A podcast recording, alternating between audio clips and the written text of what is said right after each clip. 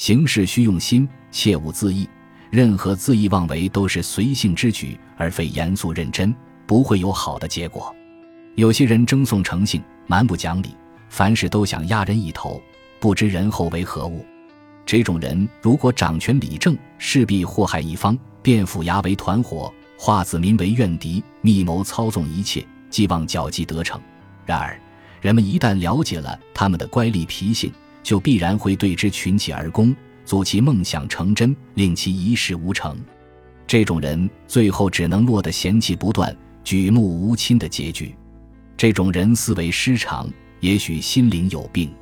对付此等怪物的办法就是，宁可同野人相处，也不跟他们为伍，因为野人的愚蛮也要强死他们的兽性。